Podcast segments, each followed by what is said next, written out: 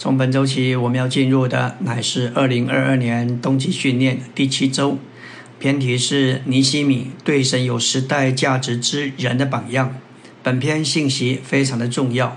从篇题里头，我们看见用了“时代价值”这个词，指明尼西米乃是神能够用来在那个时代转移时代的人。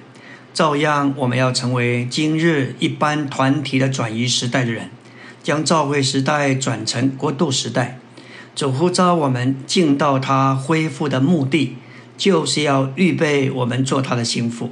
当心腹预备好，主就要回来，盼望我们都能成为心腹的一部分。纲目第一大点说到，神的渴望乃是要结束这个时代，并且带进国度时代。要成就这件事，他必须得着时代的凭借。为了带进国度时代，我们盼望有新的复兴。然而，我们所说的复兴，不是基督教里所谓的奋兴，而是能够转移到国度时代的新的复兴。这复兴包括三方面：第一，我们要达到神圣启示的高峰；第二，要进入团体的神人生活；第三，要有份于并进入基督天上执事里奇妙的牧养。当我们在这三方面达到新的复兴，主就能借着我们转移时代，将召会时代，也就是恩典时代，转移到过渡时代。主借的这一份时代的指示，向我们开启了这新的复兴的内容。我们要问：我们是否在真理的启示上达到了高峰？在生活上有否达到团体的神人生活？在实行上是否有份于基督天上执事的牧养？我们的诚实说。我们尚未完全达到并进入，我们不该骄傲的以为我们在主的恢复里，就在菲拉铁菲召会中。尼迪翁曾经说道：“当你走菲拉铁菲的路，最大的试探就是骄傲。当菲拉铁菲一骄傲，就马上落入牢底家去。我们需要竭力达到神圣启示的高峰，渴望过神人生活，并渴望能进入基督天上的执事。”以按着神牧养，这牧养包括实行神命定的命定之路的四步生养教见。这四步的每一步都与爱有关。启示录三章说到那盟主称许的菲拉铁菲召会，乃是弟兄相爱的召会。我们要被这神的爱充满，使我们能够爱他，并用这个爱与圣徒彼此相爱。当我们实行神命定之路的步骤时，其内在的素质乃是神的爱。想想看，若不是神的爱在我们里面推动，当我们传福音给人，人拒绝、反对，甚至不接受，我们就容易灰心失望。陪人家聚会牧养，同样也需要这个神圣的爱。天然的爱都有拣选，那些都叫我们拣选那些体面俊美的，对那些不俊美、不体面的肢体。就没有负担。感谢主，在主日的申言，我们都操练为神和基督说，说出神和基督，也把神和基督说到人里面。但面对我们所说的圣徒，我们若是没有爱，那就成了明的罗想的把，好像没有生命的声音。我们的声言该满有爱，并带着神圣的生命。感谢主，我们都该仰望主并祷告。是我们对神时代、神有时代的价值。我们必须要问：要做什么以结束这个时代，以带进下一个时代，就是国度时代。这是一个特别的时候，所以需要特别的信徒来做特别的工作。二重点说到：凡只能说去而不能说来的人是没有效用的，也就是说，他们对神没有时代的价值。这是摘自尼利兄。在圣洁没有瑕疵的那本书报里面的话，希伯来书的作者告诉我们，不是要圣徒前去，乃是要他们前来。意思是，作者已经在某一个地方，现在他要他的读者也来到进到他所在之处。我们必须要前来达到三者，就是来到至圣所，到施恩的宝座，到神之己来，不要退缩，要前来。我们要来看这三处的圣经，希伯来十章十九节说到：“弟兄们，我们经耶稣的血，得以坦然进入至圣所。今天至圣所是在主耶稣所在的天上。当我们还在地上，怎么能够进入呢？秘诀就是希伯来四章十二节所说：“我们的灵，这位在天上的基督，现今也在我们的灵里。他是那个天梯，将我们的灵连于天，也将天带到我们的灵里。因此，当我们一转到灵里，就进入至圣所，在那里与施恩座上的神相会。”第二处，希伯来四章十六节。所以，我们只管坦然无惧的来到施恩的宝座前，我要受怜悯的恩典做应时的帮助。这里所说的宝座，毫无疑问是指天上神的宝座。神的宝座对全宇宙乃是掌权的宝座，但对我们信徒却成了施恩的宝座。这也是神和羔羊的宝座。当我们还活在地上时，怎么能够来到天上神和羔羊的宝座面前呢？秘诀就在十二节所说我们的灵，那在天上坐在宝座上的基督，现今也在我们的灵里，就是在我们的灵里，这灵就是神居所的所在。伯特利是神的家，神的居所，也是天的门，在那里，基督是天梯，把地连于天，也把天带到地上。我们的灵今天既是神居所的所在，这灵就是天的门。在这里，基督作为梯子，把我们在地上的人连于天，也把天带给我们。因此，每当我们转到灵里，我们就能借着基督作为天梯，进入天的门，摸着天上施恩的宝座。在一处希伯来七章二十五节，所以那借着他来到神面前的人，他都能拯救到底，因为他是长远活着为他们代求。这里的拯救到底。或是拯救的全、拯救的全备、拯救的完整、拯救的完全、拯救到极点、拯救直到永远。在此，基督做我们的大祭司，为我们代求，他能承担我们的案件，他为我们显在神的面前，为我们祷告，使我们得蒙拯救，并完全被带进神永远的定旨里。阿门。今天我们来到第七周周二的晨星。昨天我们提到希伯来书的著者不是要信徒前去，而是要他们前来。我们要前来达到三者，就是到至圣所，到诗人的宝座，到神自己这里。不要退缩，乃要前来。神是在诗人的宝座上，诗人的宝座是在至圣所里。著者写希伯来书时是在至圣所里，他呼召希伯来的信徒。要前来进入其中。保罗在至圣所，他是一个活在灵里的人。他在至圣所，所以他能呼召圣徒。对我们还没有在至圣所里的人来说，我们需要前来进到至圣所。今天基督就在我们的灵里，所以要宝贝我们的灵。在启示录四章一节，约翰说：“我听见声音对我说：‘你上到这里来，我要将这些事。’”以后必发生的事指示你，我立刻就在林里看那有一个宝座安置在天上，又有一位坐在宝座上。启示录不仅强调神的灵是七倍加强的灵，为着神加强的行动，也强调我们人的灵，做我们领略并回应神行动的器官。唯有我们的灵能回应神的灵。本书是由四个主要的意象所构成。启示录一到三章说到众召会的意象，四到十六章说到世界之定命的意象，十七到二十章说到大巴比伦的意象，二十一、二十二章说到新耶路撒冷的意象。约翰是在灵里看见这四个意象，正如以佛所三章五节说，在灵里得着基督奥秘的启示。我们要看见本书的意象，也必须在灵里。这不仅仅是在我们心思里、头脑的领会，乃是在我们灵里属灵的领略。我们若真正在灵里操练灵，我们的灵乃是连于三层天的。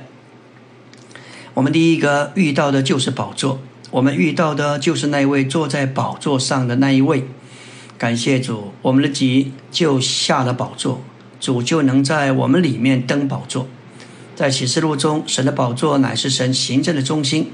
书信中的宝座是世人的宝座，这从这宝座我们受怜悯得恩典，感谢主。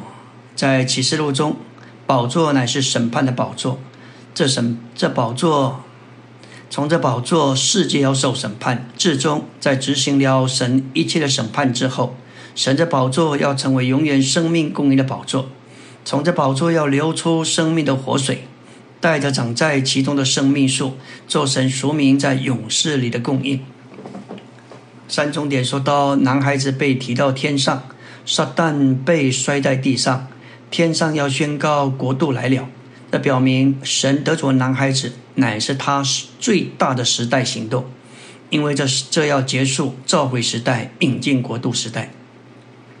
启示录十二章一到五节，我们看见有一个宇宙光明的妇人，乃是表征全体神的指明。她忍受惨难，要生出男孩子，就是妇人较为刚强的部分。当男孩子生出之后，他就被提到神和他的宝座那里去。男孩子的背提结束召回时代，并引进国度时代。可以说，男孩子是神能有所行动。我们看见神在他一切的行动中，他是在等候人。神在天上的捆绑是基于我们在地上的捆绑；神在天上的释放乃是基于我们在地上的释放。每一件事情都在于召会如何。我们需要看见得胜者背提对于主的价值。在所有时代的行动中，男孩子是最大的，因为这除去人的能力和魔鬼的能力，并且带进国度。我们活在这时代是最享特权的，我们能为神做的最多，光要使我们看见道路，而力量和能力要使我们能行走这道路。现今要被神使用，就必须付上极大的代价。神的定旨得以在得胜者身上成就，乃是因为他们与他同工。神总是等着一般得胜者来进行他时代的行动，这是得胜者的原则。男孩子被提到神的宝座，将是在一千两百六十天之前。一千两百六十天就是三年半四十二个月，也就是三年半大灾难的时期。这里有一个极大的表号，就是有光明的妇人。还有大红龙站在妇人面前，等着吞吃他的孩子。当我们渴望做得胜者，撒旦就担心；当我们不渴慕时，撒旦也不在乎你。当你向主绝对，撒旦就会注意你，并且准备吃你、攻击你。按照真理说，男孩子乃是已经死了的得胜者，而出手的果子乃是指着活着的得胜者。但我们需要活在男孩子的原则里。当孩男孩子被提时，天上就起了征战。米迦勒的使者就与龙征战，龙和他的使者也征战，并没有得胜。天上在没有他们的地方，大龙就被摔下去。他是那古蛇，名叫魔鬼，又叫撒旦，乃是迷惑普天下的。这里说到那在我们神面前控告我们弟兄们的控告者。已经被摔下去了。魔鬼这个词意思就是控告者，也就是毁谤者。撒旦是昼夜控告我们弟兄的控告者。有一些圣徒因着软弱被过犯所胜，因着对真理认识不清，就遭到撒旦昼夜的控告，甚至到一个地步良心破产。启示录十二章十一节给我们看见，弟兄们胜过他，是因着羔羊的血，并因着自己所见证的话。也就是讲说圣经的话，宣告圣经里神圣的事实。我们要与事实站在一起。按照以佛所二章六节，现今我们乃是与基督一同坐在诸天界里，这是一个事实。我们都要对这话说阿门。耶稣是主，这也是一个事实。这是我们所见证的话。无论我们的感觉如何，耶稣都是主。即使我们的心情光景都不好。我们还要说耶稣是主，这就是我们所见证的话。这一节下半说，他们虽至于死，也不爱自己的魂生命。这里至于死，乃是指着殉道说的那些构成男孩子的圣信徒，虽至于死，也不爱自己的魂生命。因着亚当堕落，撒旦就和人的魂生命，就是人的己联合。因此，我们要胜过撒旦，就当不爱自己的魂生命。倒要恨恶并且否认这个生命。阿门。今天我们来到第七周周三的晨星。昨天我们提到“魔鬼”这个词，意思就是控告者、毁谤者；而“撒旦”这个词原文的意思就是对头。他在神的国里是神的对头。启示录十二章九节说到，撒旦也是迷惑普天下的。今天世界上有许多迷惑人的事，都是出自撒旦。在尼托生文集第二集有三篇信息说到关于迷惑这件事。约翰一书一章八节说到：“我们若说自己没有罪，便是自欺，真理就不在我们里面了。着迷就是一种自欺，这是一种最黑暗的情形，乃是指着一个人所想所做的完全是错误的，但是却自以为是对的。因着主观，因着任性，听不进别人的话，便是自欺。这是一种可怕的黑暗。”提多二章十节，保罗告诉提多。要劝老年妇女训练年轻的妇人爱丈夫、爱儿女；要清明自守、贞洁料理家务、良善服从自己的丈夫，免得神的话被毁谤。这里不是要训练妇人学习神圣启示的高峰，这里乃是说要训练他们爱丈夫、爱儿女。我们确实看见有些姊妹结婚一段时间之后，不再爱自己的丈夫，家中就出现许多的争执。这就叫神的话在双方的亲友当中被毁谤。姊妹们从结婚开始就需要受训练来爱丈夫，必须用神圣的爱来爱他们的丈夫和儿女。我们不该把真理降低到我们自己的水平，而牺牲了真理的绝对。不要只看自己的光景，乃要对神的话说阿门。这里也说到要料理家务，这是一件非常琐碎的事情。看看一个家中的成员虽不多。但是每一个人都有需用的物品和空间，在这有限的空间里，若是没有一种管理和规划，家中必是混乱不堪。提前三章说到监督的条件，其中三章四节就提到要好好管理自己的家，使儿女凡事庄重服从。人若不知道管理自己的家，怎能够照料神的照会呢？这是一个大的原则，以小观大。我们自己的家都管不好，如何能够照料神的家？那是大的家，是众人的家。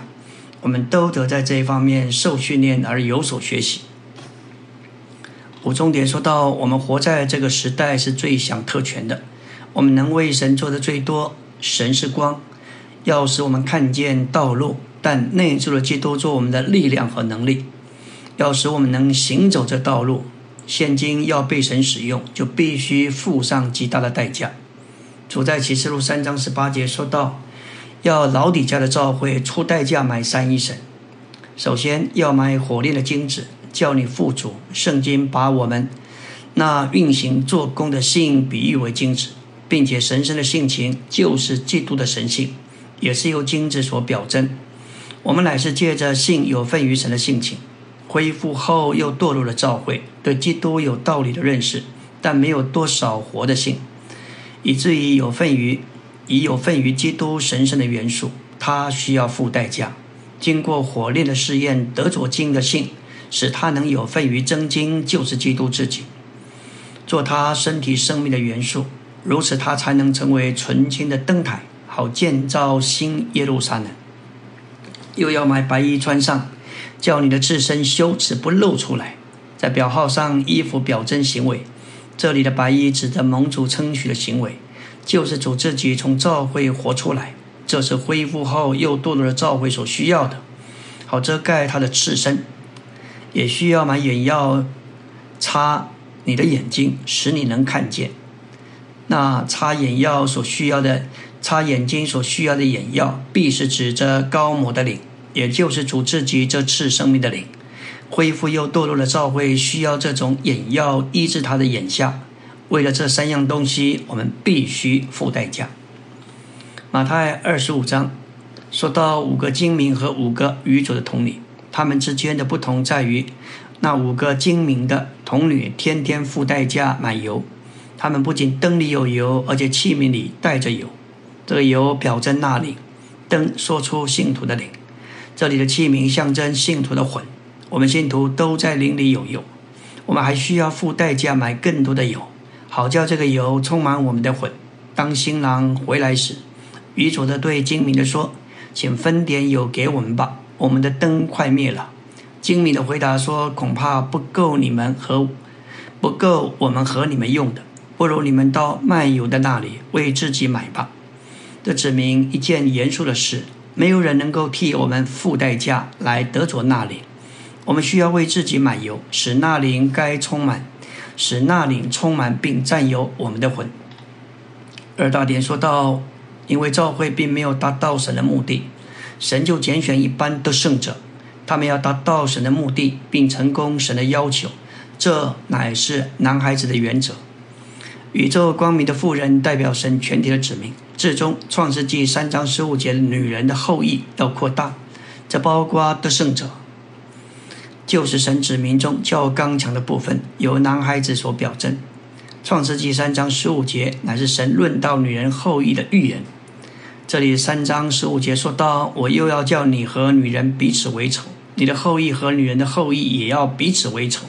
女人的后裔要伤你的头，你要伤她的脚跟。”这里的女人首先表征夏娃，然后表征童女玛利亚，她也表征神所有的子民。尤其是路十二章一节，宇宙的妇人所代表。因此，蛇和女人彼此为仇，就是撒旦和所有神的子民要彼此为仇。蛇的后裔乃是跟随撒旦的人，因着古蛇撒旦已经将他自己作为罪注射到人的肉体里。所有的人在神眼中都成了蛇，他们既是撒旦的跟随者，就是他的儿子，他的后裔。因此，他们有蛇的性情和生命。他们被撒旦所利用，逼迫女人的后裔，并与其征战。我们需要对这些真理清楚明了，好叫我们真实在这里预备自己。阿门。今天我们要进入第七周周四的晨星，继续来说到关于创世纪三章十五节：女人的后裔就是成为肉体的耶稣基督，他就是神，由童女玛利亚所生，要成为人。因此，这里的应许指明。神要亲自来成为人的后裔，要伤那破坏人之蛇的头。之中，女人的后裔要扩大，包括都胜的信徒，就是神子民中较刚强的部分。这由启示录十二章五节的男孩子所表证。主这位领头的得胜者，乃是男孩子的头，是中心，是实际，也是生命和性情。而男孩子作为跟随的得胜者，乃是主的身体。女人的后裔要伤蛇的头，乃是借着主耶稣在十字架上的死，毁坏那掌死权的魔鬼撒旦。主在十字架上毁坏蛇的时候，蛇也伤了他的脚跟。这意思乃是指着借着他的脚被钉在十字架上而伤了他。借着主在十字架上的死，古蛇撒旦受了审判，被赶出去。那个审审判最终要有得胜者作为男孩子。也就是团体的女人的后裔来执行。我们要说到复活的基督作为赐生命的灵，乃是女人那变了形象的后裔分支到我们的里面，要在我们里面伤蛇的头，使我们成为女人团体的后裔得胜的男孩子，执行神对古蛇的审判，并做神时代的凭借，为了使转移时代、引进神国的实现。这男孩子并不是个人的，乃是团体的。主耶稣是男孩子，却从女人而生。这件意这件事情属灵的意义乃是说到，主乃是从信靠神的源头而生。男孩子的源头是女人，不是男人。男孩子是信靠神、依靠神之女人的后裔。主就是从这样的源头生出来的后裔。一面说我们是女人，另一面说我们是女人的后裔。唯有从信靠神的源头而出的后裔才能刚强，因为他们不是在自己里面而刚强，乃是在神里面而刚强。说到借着主在十字架上的死，古蛇撒旦受了审判，被赶出去。那个审判和判决最终要由得胜者作为男孩子，也就是女人团体的后裔来执行。得胜的信徒和撒旦征战，实际上就是执行主对撒旦的审判，至终。使撒旦从天上被摔下去，这好比在法庭上，法官虽然已经下了判决，但他不会立刻处决犯人，这个处决是之后才执行的。照样处在十字架上审判了魔鬼撒旦，但那审判之后的执行，最终要由得胜者作为男孩子来执行。主在约翰十四章三十节说：“因为这世界的王将到，他在我里面是毫无所有。”的意思是。这世界的王撒旦在在主耶稣里头是没有立场，没有机会，也没有盼望，任何事情都没有可能。如今主就在我们灵里，当我们在灵里，就是在主里面。撒旦这世界的王在我们身上就毫无所有。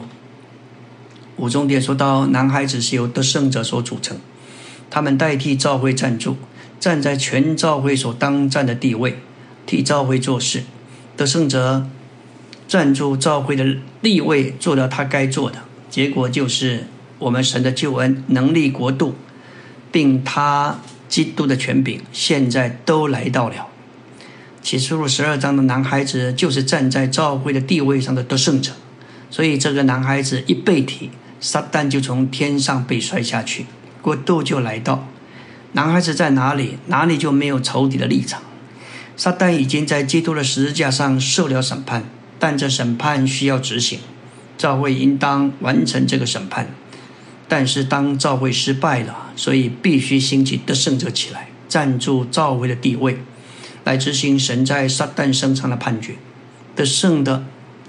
的圣者被提到神的宝座那里，那里就不再有地方给仇敌有任何的地位和立场。启示录二到三章，主在七个召会中呼召的圣者，感谢主，是他把我们带到召会一的立场。正如所罗巴伯、约书亚、以斯拉和尼西米，和少数以色列人被带带回到列祖之地，可以说耶路撒冷表征召会的立场。我们不该停在这里，要往前达到神的目标，就是在耶路撒冷建造圣殿。主把我们从被掳之地带到教会独一的立场，目的是要我们在这个立场上被建造起来，成为基督身体的实际。当我们有这实际，就能预备好做他的心腹。神所有的子民都该在神永远的目的里有份，但他们并没有都负起该负的责任。所以，神神就从他们中间拣选出一班人来，这就是妇人所生的男孩子。在圣经里，神指民宗教刚强的，被视为一个集体的单位，为神征战，为的是将神的国带到地上。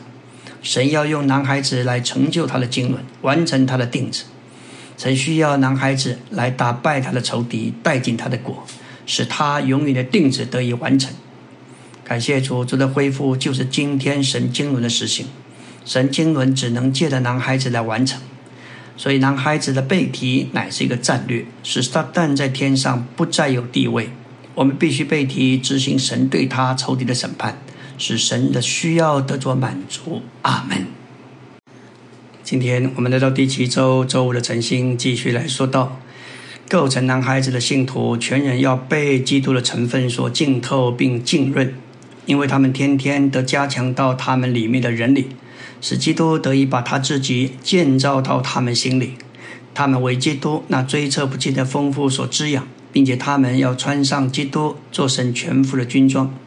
我们该祷告以佛所三章十六到十七的经文，愿他照着他荣耀的丰富，借着他的灵，用大能使你们得以加强到里面的人里，使基督界的信安家在你们心里。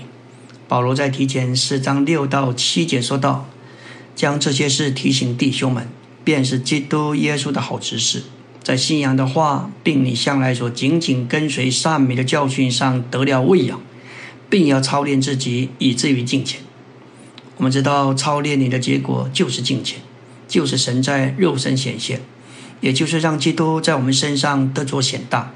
此外，我们必须穿上神全副的军装。”罗马是三章十二节，保罗说：“黑夜已深，白昼将近，所以我们当脱去黑暗的行为，穿上光的兵器。穿上光的兵器，就是穿上基督。穿上基督，就是凭基督活着，并活出基督显大基督。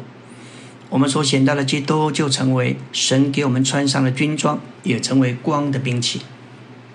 我们来到第三个大点：以色列人被掳七十年。”但因着有尼西米这真正的得胜者，神仍能够有他时代的行动。他乃是对神有时代价值之人的榜样。在尼西米一章，他有弟兄从耶路撒冷回来，还有几个人从犹大来，告诉尼西米那些渔民遭难，城墙被拆，城门被烧。说到那个光景是非常的可怜凄凉。尼西米听见这话，就坐下哭泣。悲哀几日，在天上的神面前尽是祷告。他承认以色列人向神所犯的罪，求你纪念仆人摩西的话，说：你们若不忠信，就把你们分散在诸民中；但你们若归向我，遵行我的诫命，你们被赶散的人，必从将必将他们从四方召集回来。因着尼西米照着神的话祷告，神就受他的话的约束，他必须成就。尼西米的要点给我们看见重建耶路撒冷城以及城墙，乃是继续作为神选民中间见证的恢复。为了完成他的经纶，也是城内神殿的防防卫和保护。这表征神的殿作为神在地上的居所和家，需要他的国。的建立作为范围，为的是护卫他在地上的权益，使他的行政能完成他的经纶。在尼西米二章十七到二十节，说到耶路撒冷城墙的重建，摩押人、亚门人的首领嗤笑藐视以色列人。尼西米回答他们的话，指明尼西米并不胆怯，反而是非常的进取。我们知道，任何胆怯的人都无法做神的仆人。那些迷信靠神祷告，使神的仇敌的凌弱归于他们自己，这样犹大人建造城墙，城墙就都连接起来，因为他们用心做工。今天无论我们多么受到讥笑或藐视，我们都该有心建造，也该做一个进取的人。一面以色列人预备好要征战，另一面他们信靠神，相信神要为他们征战。在这件事上，他们是进取的。也许有人说，神既然为我们征战，我们就不需要做什么。但是再说来，神要帮助那些帮助自己的人。按照历史，从神得帮助的乃是进取的人。尼西米就是这样进取的人。他一面说到他志愿，他的志愿乃不是向着神，乃是向着他的负担。他有负担重建耶路撒冷城墙，他的进取。就被神大大的来使用。我们看见重建耶和华的殿，预表神恢复堕落的召会；而重建耶路撒冷的城墙，乃是预表神恢复他的国。神建造他的殿和建造他的国是并行的。建造教会作为神的家，乃是为着神团体的彰显；而建造教会作为神的国，乃是为着施行管制权而代表神。这要成就创世纪一章二十六节。神原初创创造人的定旨，要人有形象彰显他，有他的管制权代表他。当我们认识并享受基督做我们的生命，我们就有教会作为神的殿。而我们若再往前认识他做头的身份，殿就要扩大成为城，就是神的国。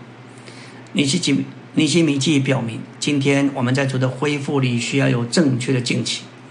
要有正确的进取，就需要爱主并敬畏主。从以下的经文，我们看出尼西米是一位敬畏神的人。在尼西米一章十一节，他说：“主啊，求你侧耳听你仆人的祷告，和你喜爱敬畏你名众仆人的祷告。”尼西米五章九节，为了避免我们仇敌外邦人的毁谤，你们行事不当敬畏我们的神吗？尼西米五章十五节。之前的省长加重百姓担子，除征收银子外，又又索要粮食和酒。他们的仆人也辖制百姓，但是尼西米因为敬畏神，他不这样行。我们看见他实在是一位敬畏神的人。敬畏主不是惧怕他，乃是怕得罪神，怕失去主的同在，怕失去主做我们将来来世的奖赏赐。在这里，摩押人和亚门人的首领对尼西米为以色列人求好处甚为恼怒。摩押人和亚门人是罗德不纯净之扩增的后代，他们恨恶并藐视以色列人。当尼西米面临反对者的嗤笑、藐视和凌辱，他是非常纯洁而且是进取的，他并不胆怯。积极进取的人，乃是从神得着帮助。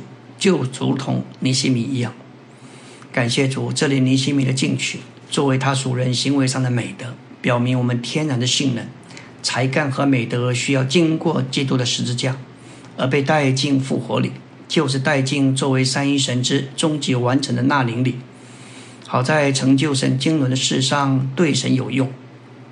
十字架真正的意义，不仅仅是某种事物被带到尽头，乃是天然的事物被除去，好被带到复活里。基督的十字架将一切天然的事物带到死隐埋葬里，接着就带进复活。阿门。今天我们来到第七周周六的晨星。昨天我们说到，在尼西米身上的进取，作为他属人的行为上的美德，不是天然的，乃是复活的。我们来看，在摩西身上同样有这样的一个见证。摩西的一生分为三个阶段：四十岁、八十岁到一百二十岁。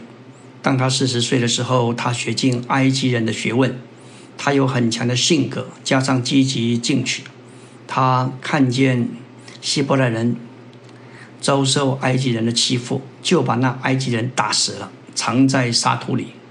法老听见这事，就想要杀摩西，而摩西逃避法老，就到米甸地区居住。这乃是神的手来限制他，把他摆在旷野四十年，牧养羊群。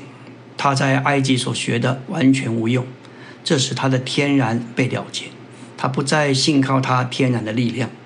经过四十年，到了八十岁，在他的感觉里老了，快死了。这时神来了，用火烧荆棘的意象来呼召他。这里的荆棘象征在咒诅之下堕落的人。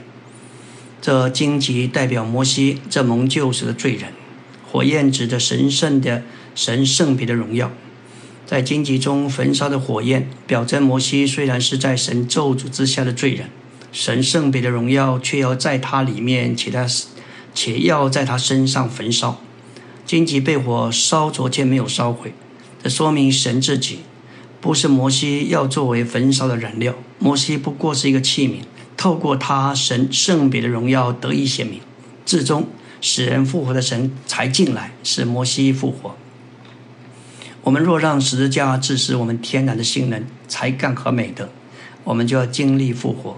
复活的实际就是那灵，那灵乃是终极完成的三一神。所以，我们天在我们天然的性能、才干和美德，需要借着死以埋葬，从我们天然的生命迁到终极完成的三一神里。我们看见尼西米，他不活在天然的人里，乃是活在复活里。他是进取的，而他的进取伴随着他的特征。关于利未记十四章患麻风得洁净的预表中。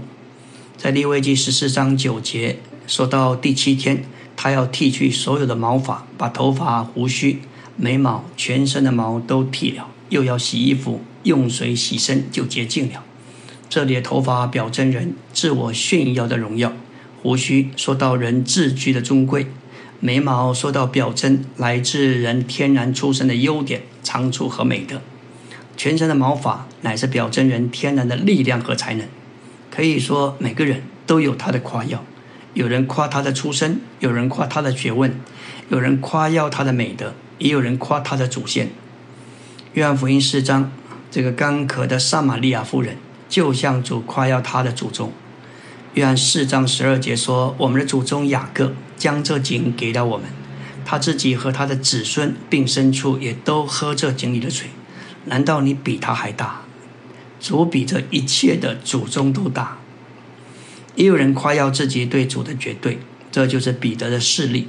那马太二十六章三十一节，当耶稣对门徒说：“今夜你们都要因我半点。”彼得应声说：“即使众人因你跌倒，我总不半点。”耶稣对他说：“我实在告诉你，今夜鸡叫以前，你要三次否认我。”果然，彼得跌倒了，尤其是。跌倒在使你面前，他极力的否认主，这使他天然的爱被破碎。